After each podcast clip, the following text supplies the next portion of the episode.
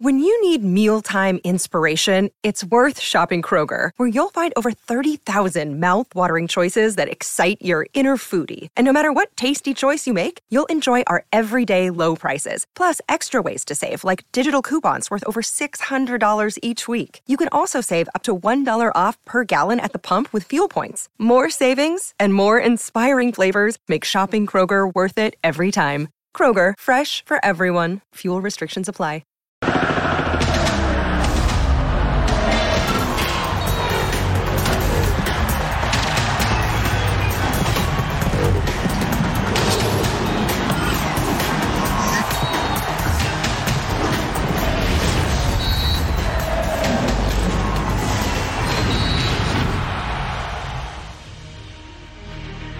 buenas noches, bienvenidos a Punto Final. La Navidad se le adelantó a Guillermo Ochoa.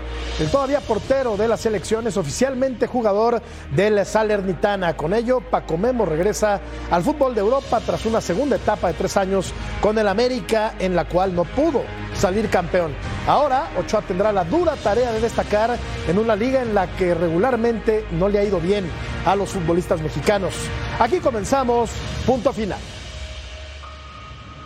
Con 37 años de edad, Guillermo Ochoa firmará con el Salernitana y se convertirá en el octavo jugador mexicano en la Serie A de Italia. Pedro Pineda fue el primer mexicano en llegar al país de la bota en 1991 cuando firmó con el AC Milán. Sin embargo, su aventura fue fugaz y no pudo debutar. Fue hasta el 2009 que un mexicano debutó en la Liga Italiana cuando Miguel Layún vistió los colores del Atalanta de Bérgamo, pero solamente jugó dos partidos. Años más tarde, el ex capitán de la selección mexicana, Rafael Márquez, jugó 35 partidos con el Gelas Verona entre 2014 y 2015. Después de una actuación destacada con Chivas, Carlos Salcedo jugó una temporada cedido con la Fiorentina en la temporada 2016-2017, pero fue vendido al Eintracht de Frankfurt. El año siguiente, Héctor Moreno despertó el interés de la Roma, pero el zaguero mexicano solamente sumó 317 minutos entre Liga y Copa, por lo que se marchó a España. Irving el Chucky Lozano ha sido hasta el momento el más rentable de los mexicanos en Italia, con más de 130 partidos disputados y actualmente es el líder de la Serie A con los napolitanos. Johan Vázquez fue el último compatriota en llegar a Italia, y aunque su primer año fue destacado, no pudo evitar el descenso del Genoa y tuvo que pasar al Cremonese, donde ha batallado para tener minutos. El campeonato italiano suele ser complicado para los futbolistas mexicanos, pero Guillermo Ochoa quiere romper la mala racha.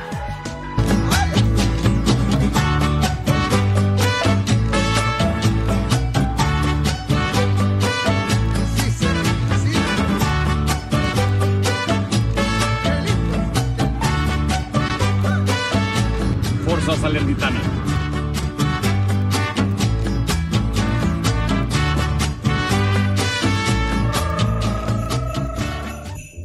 ¿Qué gusto saludarlos. El eh, arquero mexicano Guillermo Ochoa ya está en Italia, será el nuevo portero del Salernitana de la Serie A, número 12 de la tabla general.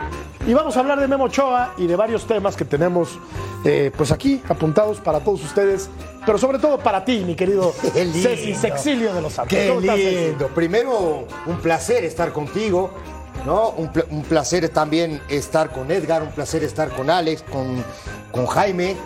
Un saludo a toda la Unión Americana, de verdad, que nos ven y que cada día son más. Desearle a todos ellos una feliz Navidad y un gran 2023 también. Y por supuesto que vamos a hablar de Memo Ochoa, que va a un equipo lugar 12 en la tabla con 17 puntos, por cierto. Sí, y Edgar, te saludo con mucho gusto, Edgar Jiménez. Van a pelotear a Memo, ¿eh? Sí. Van a pelotear a Memo. Sí. Ha recibido Que no es una novedad. No, ¿eh? es una No, no, novedad. ya, ya está acostumbrado. Es que va a equipos muy limitados, Edgar. sí, hay- En Europa, yo no sé, el promotor, que lo conocemos bien, bueno, sé si yo lo conocemos, eh, yo no sé en qué está pensando, pero le ha conseguido equipos que no van acorde a la calidad Sí, de un no, portero no, no. histórico, porque después del Mundial de Brasil, debido a un equipo mucho más importante que al que terminó yendo, que fue el Málaga, ¿no? Sí, en aquel sí, sí. entonces. ¿Cómo estás, Edgar? ¿Cómo estás, este, Jorge, compañeros? Muy buenas noches. Ya lo decías, pasa mucho por lo que sucedió con el representante en la carrera de Guillermo Ochoa, ¿no?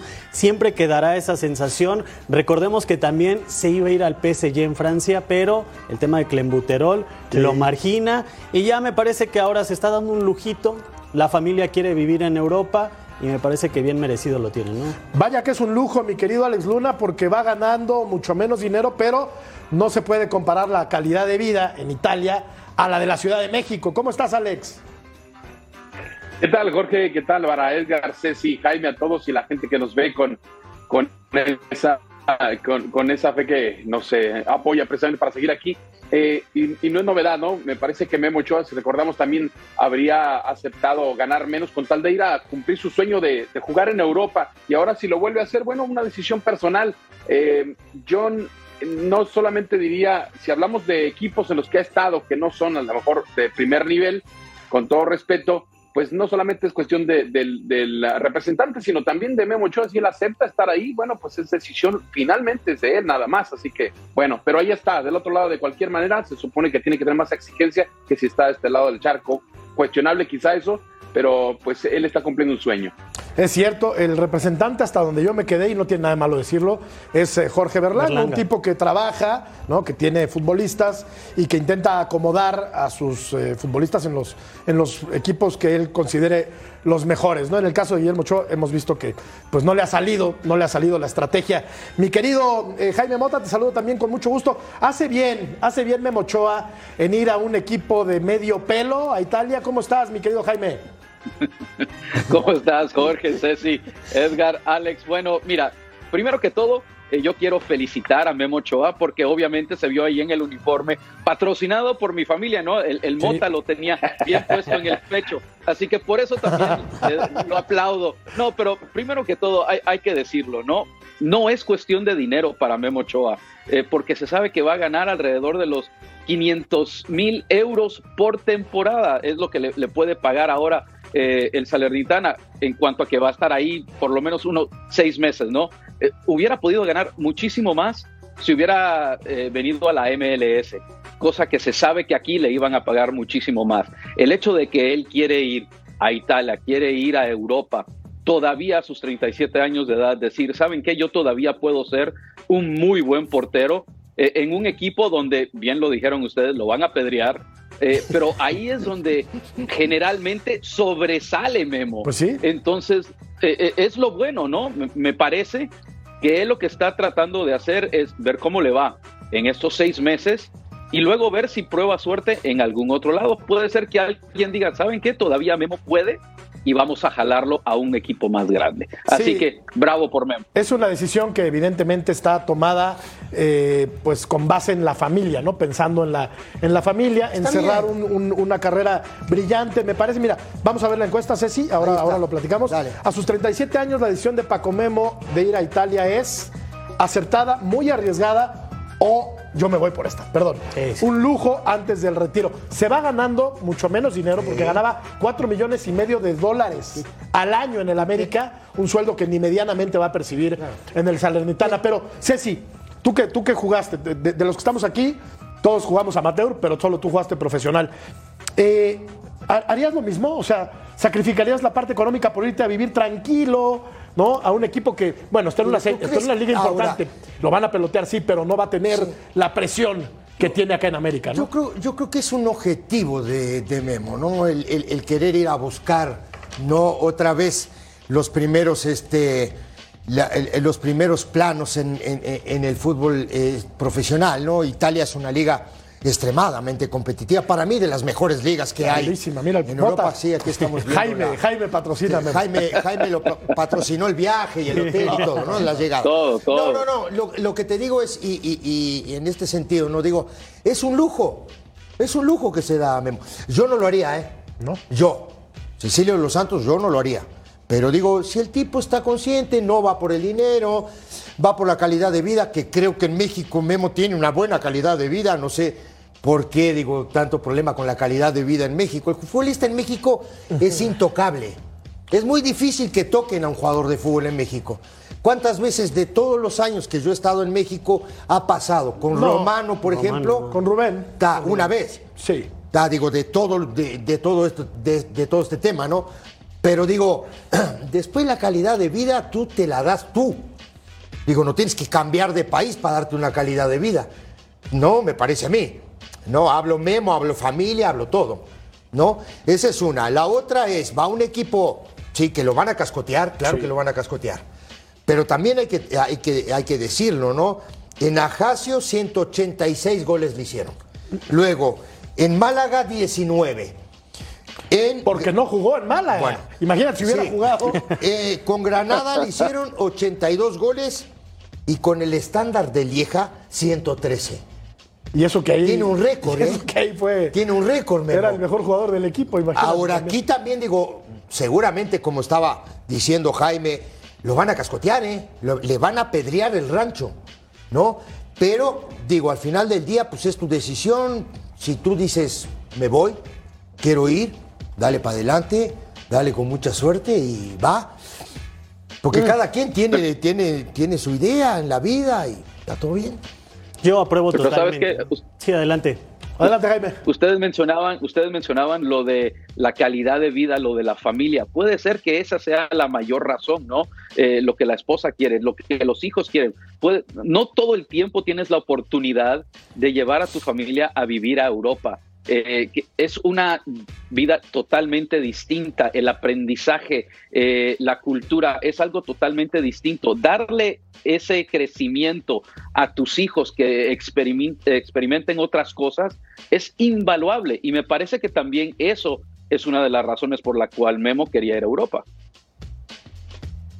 Sí, totalmente. Me parece que aquí hay un buen mensaje, ¿no? Tal vez no lo dice abiertamente Guillermo Ochoa, pero me parece que para las nuevas generaciones el mensaje es claro.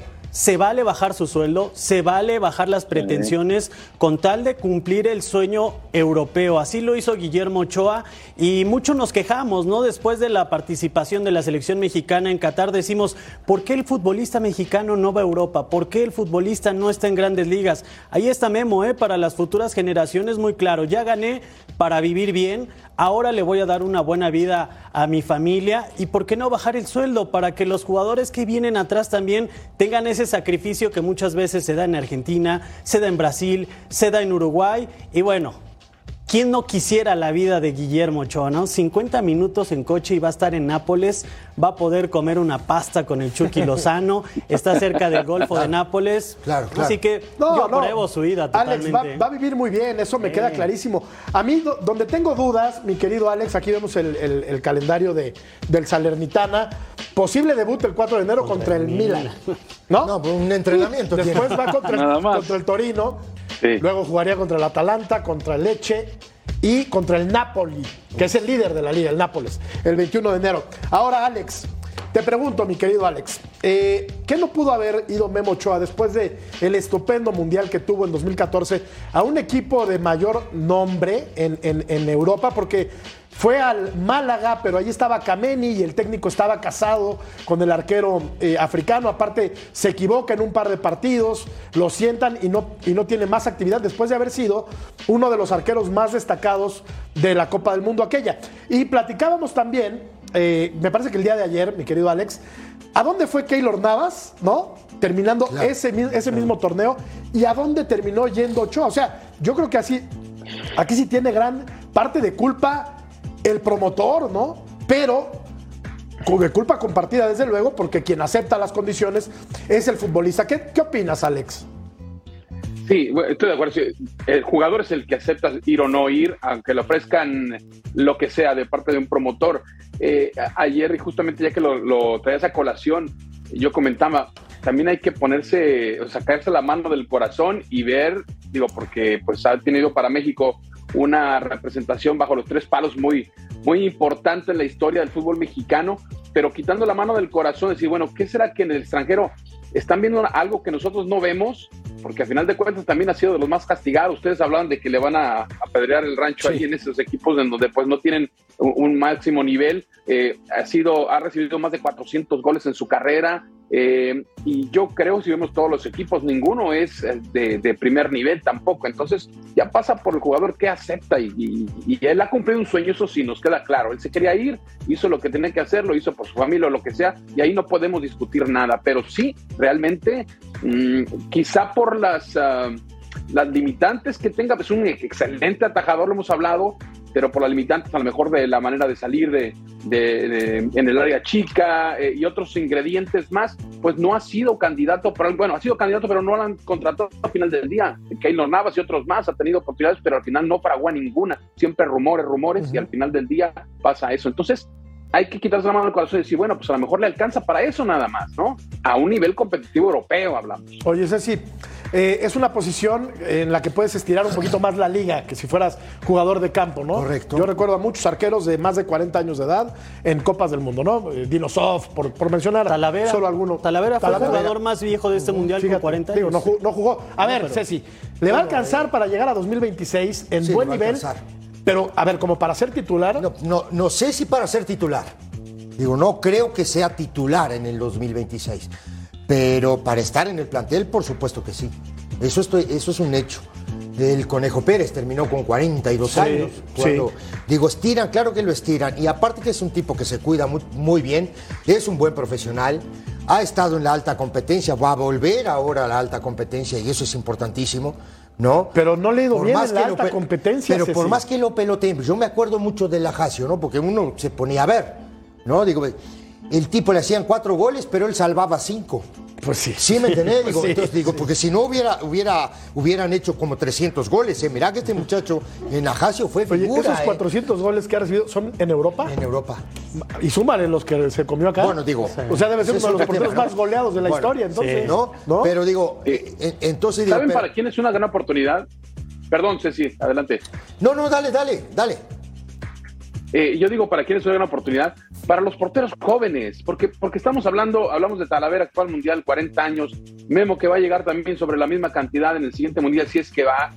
¿Dónde están los jóvenes que no están apareciendo? ¿Y dónde están los que, los que buscan precisamente ese talento? O quizás no lo están haciendo en este momento. Hablamos a- ayer, me parece, de Acevedo, que es Ayer. el que tendría que tener la responsabilidad bajo los tres palos. Pues tampoco es un mozalbete al final del día, ¿no? Él está haciendo su esfuerzo y quiere cumplir su sueño de ir a un mundial y bien y merecido lo tendría. Pero después de ahí, ¿dónde están? Cota también es un veterano. Tienes a Malagón también. ta- Ninguno se cuesta al primer hervor. ¿Dónde está el talento joven? Es lo que pregunto yo. Sí. Sí, yo complementando lo que dice Alex, eh, yo te iba a responder, Jorge.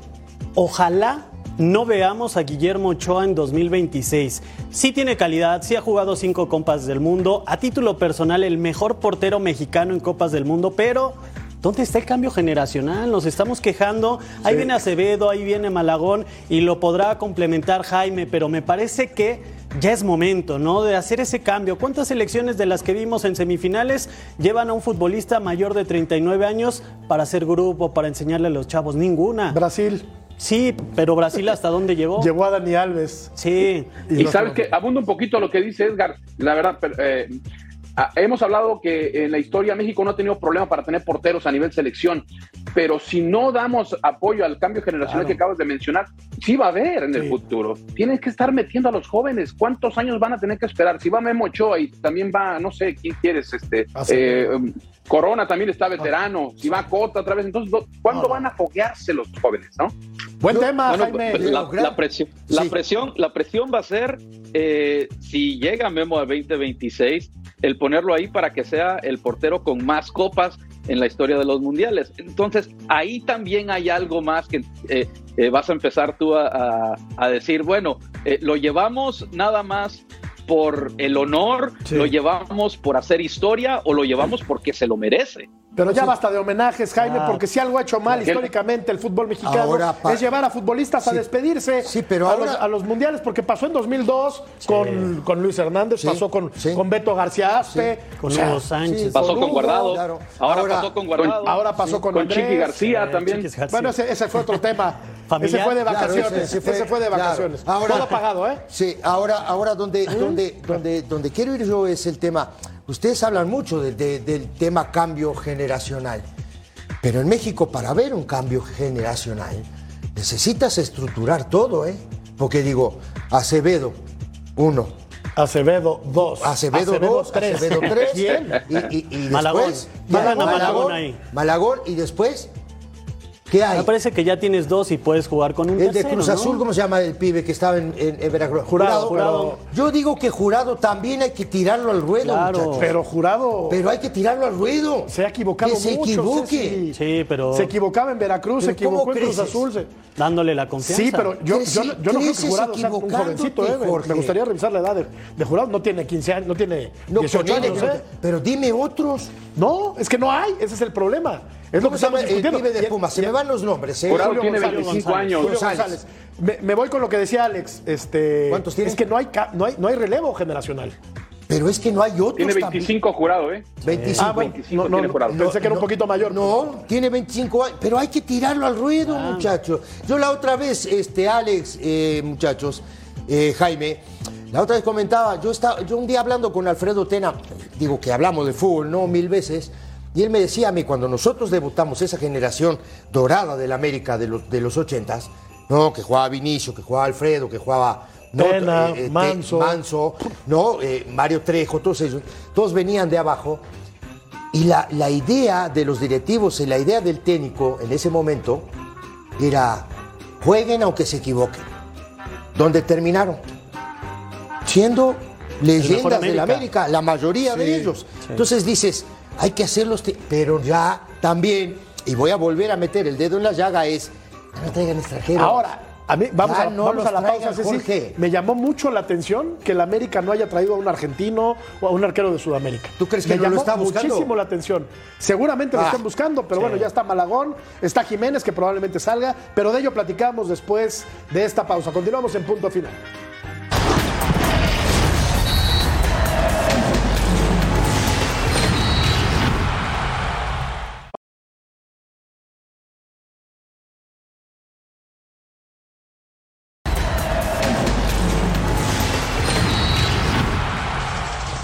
Luis Ángel Malagón ya es americanista. El portero mexicano llegó al nido para cubrir la salida de Guillermo Ochoa de cara al clausura 2023. Sus actuaciones con los rayos de Necaxa lo colocaron en la órbita del América, donde peleará por la titularidad con Oscar Jiménez. Con 25 años de edad, Malagón ya presume una medalla de bronce olímpica y es uno de los candidatos a ocupar la portería mexicana en el 2026.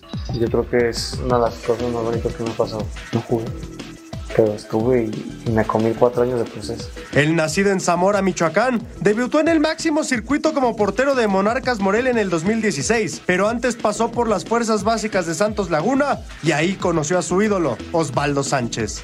Conocí a Osvaldo. o sea, mucha gente se va a encelar porque digo esta, pero Osvaldo fue todo para mí. Hoy, con 25 años, Luis Ángel Malagón está listo para el reto más importante de su carrera.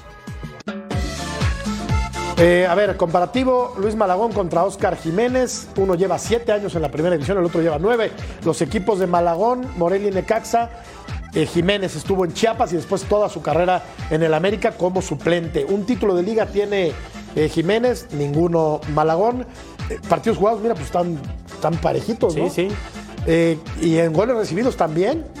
Y en porterías de cero también. O sea, está muy parejo el tiro entre estos dos. Hay- hay dos años de ventaja, ¿no? El problema de Oscar Jiménez le pasa algo muy similar a lo que le pasó, ustedes van a recordar, a Enrique Lojitos Mesa, que siempre tuvo un monstruo por delante de él que era Miguel Marín. Entonces, no jugó nunca hasta que fue a Tigres, ¿no? Creo que le pasó algo similar a Oscar Jiménez. Teniendo a, a Ochoa era muy difícil que, que jugara siendo un portero con muy buenas condiciones, porque cada que tuvo que entrar de relevo lo hizo bastante bien. Pero muy bien. Muy bien. Y creo que se ha ganado un lugar para ser el titular en la América. Bueno, eso, eso lo digo yo. Está bien. Digo, capaz que, la, que los directivos o capaz, digo, que el mismo entrenador o, o- o toda la gente de la inteligencia deportiva que hay hoy, capaz que esté buscando... Que luego de inteligentes no que tienen están- mucho, ¿eh? Que están buscando algún, entren- algún portero afuera, ¿no? Para, para complementar. Y ahí sí, yo creo que en ese momento Jiménez tendría que dar un paso al costado. Sería y un error. lado. Creo que sería un Claro, error, terrible un nuevo error, Terrible traer error. Un, ar- un arquero extranjero. Terrible error. Tienes buen, buen material, tienes elementos valiosos en casa. Pero ¿Para acá no se tientan el corazón. demonios traes a un extranjero? dos- No, lo- no dudaría que lo trajeran, ¿eh? Sí, pero son dos mexicanos, ¿no? Que tienen calidad. Me parece que si a los dos los dejas competir, el principal ganón sería el Tan Ortiz, ¿no? Porque tienes dos muy buenas opciones, dos guardametas que necesitan la oportunidad, pero ya lo decía Ceci, ¿eh? Jiménez fue muy claro. Si no le aseguran la titularidad, él se va a Tijuana, porque allá le pueden asegurar más minutos. Lo de Malagón, me parece que ya le tienen que dar la confianza. no es lo mismo, Fue ojo, Edgar. medallista Sí, olímpico, tiene pero ojo, Edgar, que no es lo mismo atajar en Necaxa que atajar en la América. Dale la Ojo, oportunidad. hay que darle la oportunidad, sí. Pero si no lo de acuerdo. vemos, ¿cómo vamos Ahora, a saber? ¿quién tiene más callo de los dos? Es Jiménez. Sí, sin duda. Más tiempo. Callo. Más tiempo. Sabe, le- sabe la institución, sabe todo. Sí. Eso es bien importante. Ahora, eh, bueno, y si le traen a este, a este competidor, ¿cómo lo va a tomar? Bueno, ya se lo trajeron. ¿Qué va a pasar con Oscar Jiménez? ¿Va a ir a Tijuana o no, Alex? Eh, eh, bueno, eso es eh, por verse a final del día, ¿no? Pero estamos hablando de porteros que no han tenido una gran oportunidad y la verdad yo lo cuestiono. eh, y no son tampoco jovencitos, ¿eh? Ya hablábamos de, de Jurado que tiene 25, eh, Jiménez tiene 34. eh, no, pero ¿dónde está? Mira, por ejemplo, hay un portero que a mí me, me llama mucho la atención y es muy bueno también, es Hugo González. Sí. Este muchacho, si lo apoyas, te puede desarrollar mucho. Quién sabe y sea el, el- el futuro de la selección mexicana Ya no también. está lo tan jovencito, Alex. proceso, ¿no? No es tan joven, Alex. no, cuántos tiene muchos tiene, años en ¿cuántos primera Él es división. categoría 90. Te voy a explicar, este, Alex. Hugo González lo agarré con 14 años trabajando en el América. 14 años tenía cuando empezó a trabajar conmigo en tercera división. Llegó a, digo, por supuesto que llegó, ¿no? A, a estar en el primer equipo del 32 a- América. 32 años tiene Tiene Hugo. 32, ahí está, eh, es en el 90. ¿Y sabes qué? Tiene Claro, razón. Es categoría 90. Tiene razón. Quien, quien yo quería decir era eh, David Ochoa, Ah, perdón. ah, David ok, Ochoa. ok, ok. Ese sí está. No, sí, digo, te, te hablo de Hugo González porque yo No, a Hugo González lo tuve. también. Claro que es un buen portero. Pero digo, después, digo, las situaciones de vida, va a Monterrey, viste que la gente de Monterrey no lo quería, ¿no? Hacían cola para, para no, de, de- pusieron de la culpa le echaron a él, todo eso, ¿no? Y ahí como que viene el bajón, creo que fue a Juárez, ahora estaba en Necaxa, Está en Necaxa, creo. no, ahora está, volvió porque vol- Está en él estuvo en Necaxa antes y luego salió. Ahora digo, a mí se me hacía un portero extraordinario, ¿eh? Muy condiciones. pero después, digo, la vida te va llevando conforme tú también quieras llegar o, o donde tú también estás dispuesto a dar para llegar a, a- a tope, ¿no? Jaime, ¿qué le conviene al América? Poner a competir, como decía Edgar, a Jiménez con eh, Malagón, deshacerse de uno de los dos y traer un portero extranjero como lo ha hecho históricamente el conjunto de Cuapa. ¿Qué es lo que más le conviene ahora mismo a la institución azul crema? Bueno, obviamente eh, Jiménez ya lo dijo, si no le dan la titularidad se va.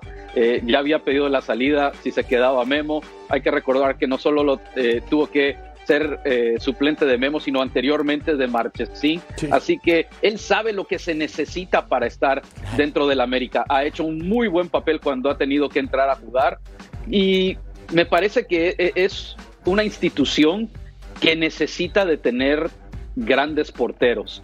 Eh, y estaban hablando ustedes como de Malagón, que no es lo mismo atajar en el Necaxa que atajar en el América. ¿Se recuerdan de un tal Adolfo Ríos que me parece que hizo lo mismo? Fue del Necaxa al América y miren lo que hizo. Así Correcto. que yo sé que es una gran oportunidad para ambos. Van a competir y cualquiera de los dos que no dé el ancho o se lesione, ahí tienes al otro. No hay necesidad alguna de traer a un extranjero. Yo coincido. El, América como que ha intercalado a lo largo de su historia porteros muy buenos extranjeros con porteros mexicanos. Desde la época de Celada, ¿no? Pasando obviamente por, por Ochoa, Moisés Muñoz, Osvaldo Sánchez, fue arquero de- del América, pero también estuvo Marchesín. Vino un tal Saja que ese sí no, ese sí no, nada más no cuajó. Que ahí empieza, ahí empieza Ochoa a atajar en Exacto, América. 2004, ¿no? Claro, ¿Cierto? claro. 2004. Y sale campeón, por cierto. En el Debutó- 2005. Debutó en sale- 2004. eh, En 2004 contra debuta, Monterrey. Ajá. debuta con- y, y termina la temporada saliendo campeón. Fue al año siguiente, no sé Claro. si. Bueno, Claro. ahora que fue en 2005.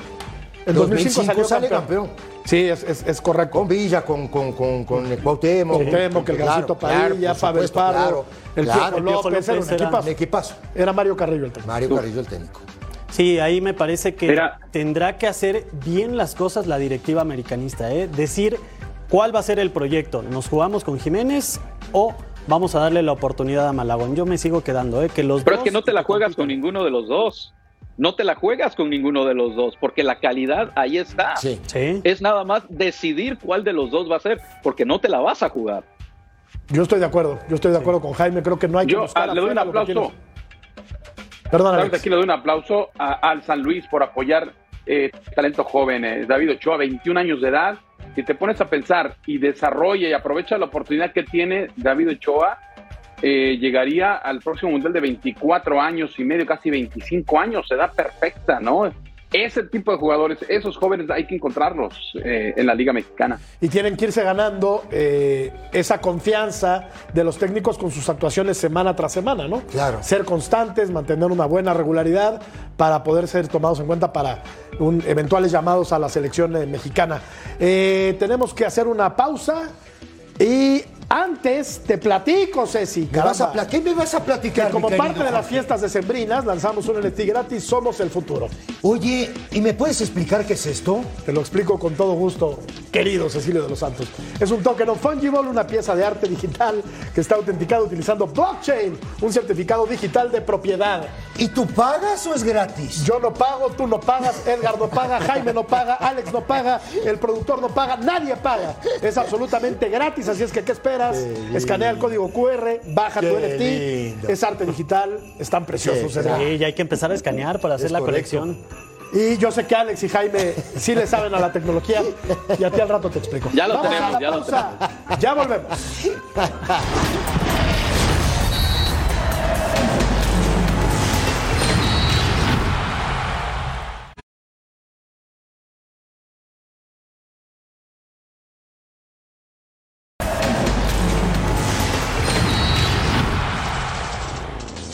ir creciendo como lo hemos hecho toda esta pretemporada, donde, se ve que el espíritu del equipo, del equipo se está eh, fortaleciendo y se está reivindica- reivindicando. Y por, por- todo esto creo que eh, no hay que perder el enfoque, Eh, simplemente pensar en la gente que hay y si luego hay, hay cambios o viene más gente, más gente, perfecto, lo vamos a asimilar y si no, pues estamos los que estamos y seguimos trabajando como el rebaño eh, suele y debe hacer siempre.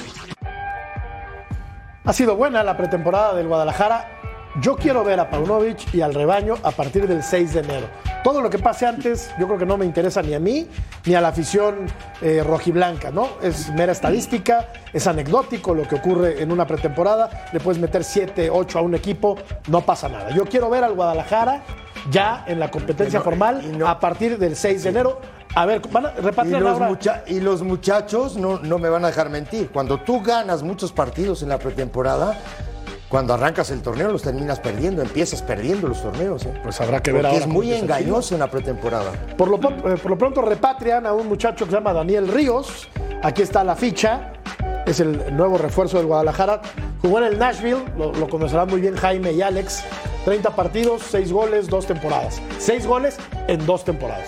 En Charlotte, 27 partidos, 7 goles en una temporada. Jaime, la cosecha es magra, ¿no? De este muchacho, Daniel Ríos.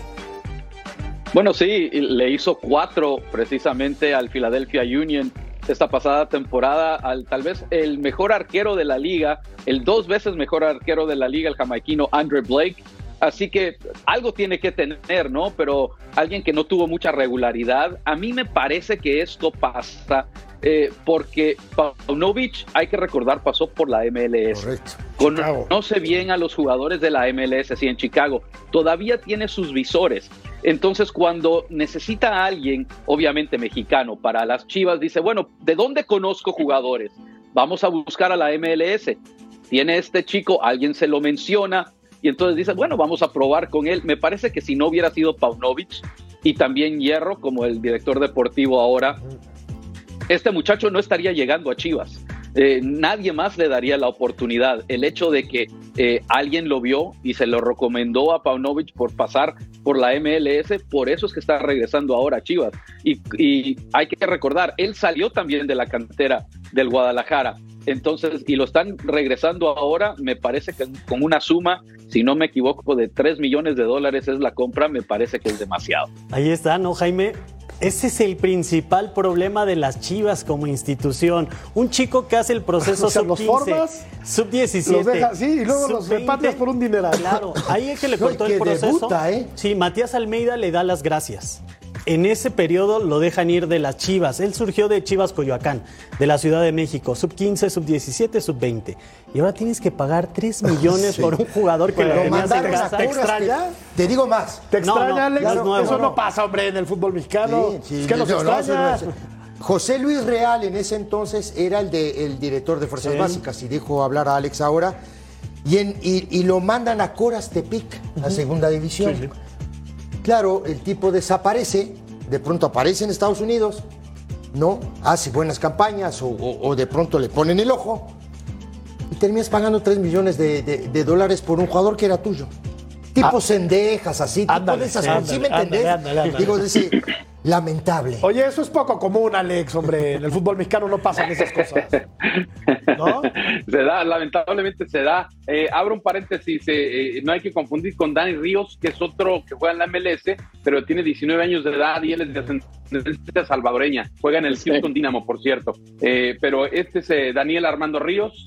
Eh, y, y sí, yo creo que lo que deberían de hacer, si van a dejar de lado, ya, ya destacaba Edgar que lo dejó de lado Guadalajara en el pasado, mejor prestarlo, que es lo que hace, lo que de- destacaba fuera de cámara Jaime en su momento, de ser como, como Estados Unidos manda muchos jugadores a Europa y, a veces no ganan un gran sueldo, pero tienen- están teniendo aprendizaje están teniendo por lo menos roce en los entrenamientos y no están de titulares y ahí está el crecimiento. Entonces, si ya invirtió Chivas, en este caso, eh, en la formación de Ríos, pues quedarse con eso y estarlo prestando a otras partes, ¿no? Para que no tengas y que te solvente el gasto los demás equipos, no tú. Ahora a ver si funciona, ¿no? Porque aparte, a ver, no, no- no es comparar ligas, ¿no? ¿no? no es comparar ligas, ya lo hemos platicado en muchos espacios, que por ahí ya se andan dando un quien vive la Liga Mexicana y la Major League Soccer, pero llegar a Guadalajara no es fácil. No es fácil, es el equipo más popular de este país, que abarca un doble mercado, ¿no? México y Estados Unidos. Y llegar a ser centro delantero a Guadalajara es una empresa harto complicada. Quien no lo ve así, yo creo que ve el fútbol de espaldas. No, no, por supuesto. ¿No? Está muy complicado ser centro delantero Hombre. de Chivas. Tienes una gran responsabilidad. Es como ser centro delantero de América o ser centro delantero de Cruz Azul o ser centro delantero de Pumas. Es lo mismo. ¿Por qué? Porque son equipos que todo la gente los tiene ahí. Ajá. ¿Me entendés? Sí, sí, y sí. si tú no haces goles, porque es normal que te critiquen si no haces goles o si el portero es malo. Claro. Pero en el global, normalmente la gente, la gente no tiene la capacidad como para poder no entender por qué no el centro delantero no hace gol o por qué el portero no, eh, porque al portero le llegan muchas veces no y le hacen goles. Entonces como que también está ese tema. Es todo lo que yo siempre digo, ¿no? Cuando es del equipo, es, eh, es corporativo, es no es grupal este tema. ¿No? Ahora, ojalá que este muchacho llegue y, y que le vaya bien, porque uno también, tam- también les desea que les vaya bien. Hay que ver quién lo, va, quién lo va a acompañar, Edgar. A ver, ayúdame. Ormeño, ¿quién más? ¿Quién lo va a acompañar? Y mira, eh, si le sumamos a que llega un delantero más donde Chivas tiene cantidad, no hablemos tal vez de calidad o de jugadores determinantes en la Liga MX, pero o Ronaldo Cisneros o Ángel Saldívar se van a tener que quedar fuera de esta plantilla con la llegada de este chico Ríos. Entonces, no entiendo nada del proceso de las Chivas, ¿eh? porque tanto Saldívar como Cisneros venían de Tapatío, Cisneros inclusive fue prestado a la comarca lagunera, tiene que regresar y ahora traes a otro chavo de la MLS que estaba en tus fuerzas básicas. Me parece que sí tiene bastantes delanteros, de ahí a que sean referentes, de ahí a que puedan marcar la pauta en la Liga MX, me parece que va a ser complicado para, para esta delantera de Hace Chivas. ¿eh? mucho que Guadalajara, Jaime, no tiene un 9 matón. Un 9 eh, que sea campeón de goleo, un 9 que sea referente del equipo. Hace muchísimo tiempo que no lo tiene, Jaime.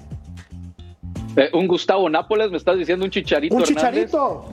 Sí. Un chicharito no, no, no lo tiene, no, no ha tenido eh, eh, Guadalajara a alguien semejante. Y, y me parece que lo de, lo, lo de Ríos, no sé si también va por el hecho de que vamos a tratar de encontrar al próximo Antuna, ¿no? Alguien de la MLS que destacó, que llega a Guadalajara, hace las cosas, ahora está en Cruz Azul, estuvo en la selección. Eh, obviamente no estoy diciendo que tiene las mismas cualidades que un Antuna, pero no sé si también por ahí pasa algo, eh, el hecho de que también hay que reconocerlo, ¿no? El hecho de que el Guadalajara tiene que buscar a jugadores mexicanos, ya sea dentro de México o fuera de México, y, el hecho de que ven a esta, a esta persona que ya pasó por el proceso y que posiblemente les pueda dar algo, eh, no sé, me parece que es algo riesgoso, pero que están tirándole a, eso de que eh, vamos a ver si con esta persona, con esta figura, podemos hacer lo que nos ha faltado. Porque en estos momentos ustedes mismos lo están diciendo. De, de adentro no creo que tengan a un 9. Lo están buscando de manera desesperada. Me parece que si veíamos los números de Guadalajara en la pretemporada, algunas goleadas incluso, solo una derrota con el Athletic Club de Bilbao y nada más. O sea que, pues ha sido una buena pretemporada, pero la cosa. Le ganaron serio- a los lo Tigres. serio empiezo. 2-1.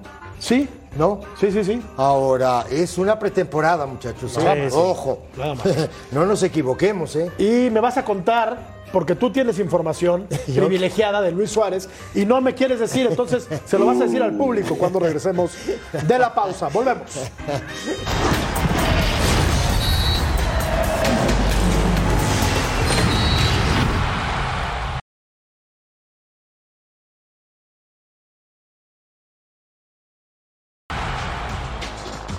La mesa está servida para que Luis Suárez se vista de celeste, pero el uruguayo todavía no responde a la máquina. Cruz Azul puso la mejor oferta económica para el histórico delantero uruguayo, y aunque en la Noria lo ven como algo cercano, el gremio de Brasil se interpuso en su camino y la moneda está en el aire. Obviamente que es lindo saber que te reconocen el, el trabajo que haces eh, dentro de la cancha y un club como gremio que, que tenga intereses es muy importante para un jugador como yo. Suárez es el deseo navideño de la directiva cementera y por ello abrieron la chequera para ofrecerle un jugoso contrato.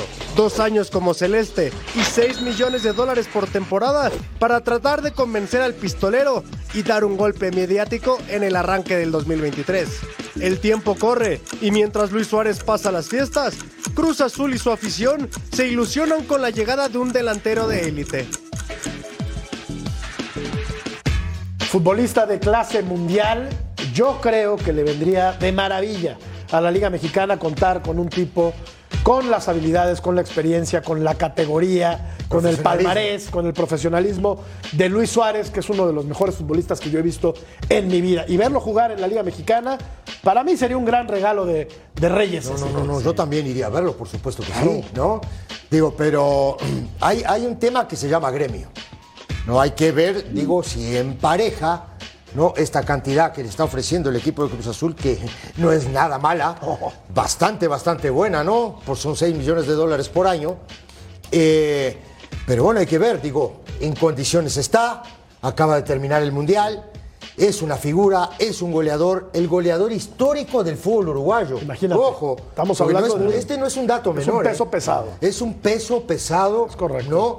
Y que es un tipo que le ha hecho goles eh, a, todo el mundo. a todo el mundo. Donde se ha parado, ha hecho goles. En Holanda, en Inglaterra, en España. España. Ha hecho goles en todos lados. Entonces, este para mí es una carta segura, ¿no? Para el fútbol mexicano. Y por supuesto, imagínate la gente de Cruz Azul tener a un animal como este, ¿no? Eh, mira, jugó con Nacional, con, con tu Nacional. Correcto, salió campeón uruguayo, ¿eh? Sí, mira, 1178 minutos, 8 goles y 3 asistencias. Ya no tiene la misma potencia, evidentemente, ni la misma velocidad de hace 6, 7, 8 años. Pero de cualquier manera, le vendría de maravilla, ¿no, Edgar? Al fútbol mexicano. Hoy le da para brillar en la Liga MX, ¿eh? me parece que a sus 35 años puede ser un referente. Y si le sumamos que a Cruz Azul le urge un 9, el torneo anterior se fue Chaquito y continuó como gole- goleador todo sí, el sí, torneo. sí. o sea, ¿quiénes hicieron goles en la liguilla? Por ejemplo, nada más un dato, Nacho Rivero. Hizo un gol. A Cruz Azul hizo muchísima falta gol.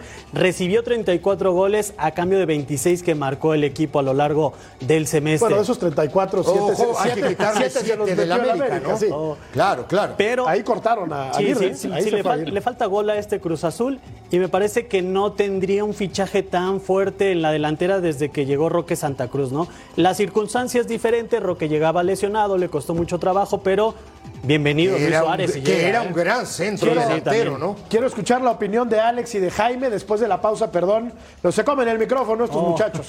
Vamos a la pausa. Regresamos.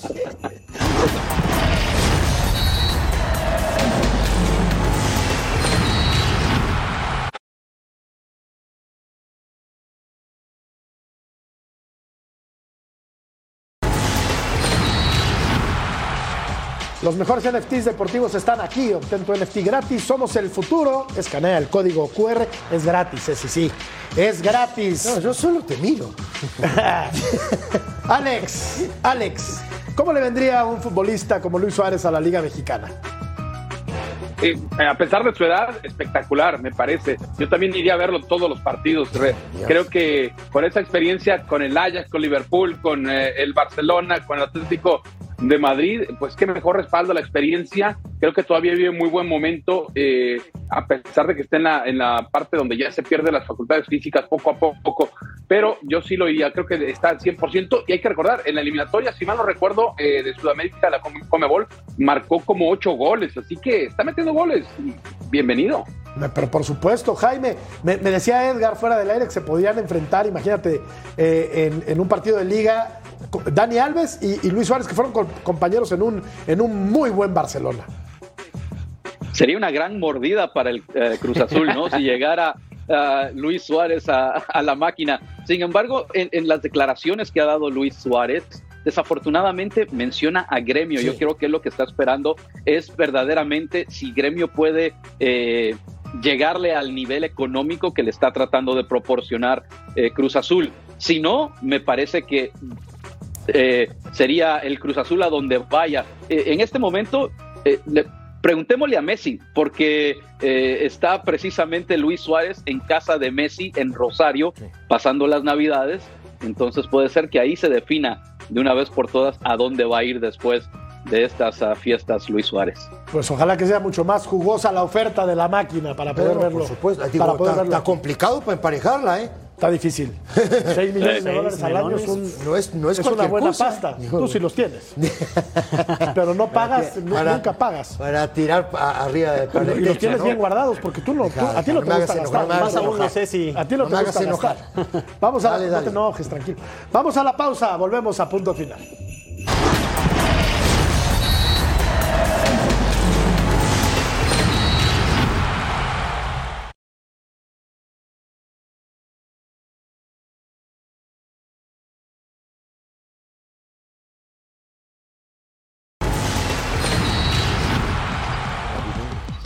A sus 37 años, la decisión de Paco Memo de ir a Italia es 50% acertada, 6% muy arriesgada y el 44% del público opina que es un lujo antes del retiro. Yo estoy en ese 44%. ¿No? Tranquilo, que vas a vivir a Italia, comer bien. ¿Qué quiere la gente? A un equipo de media tabla. ¿Qué es lo que quiere la gente? Paz. Paz. Abres tu ventana, amor y amistad.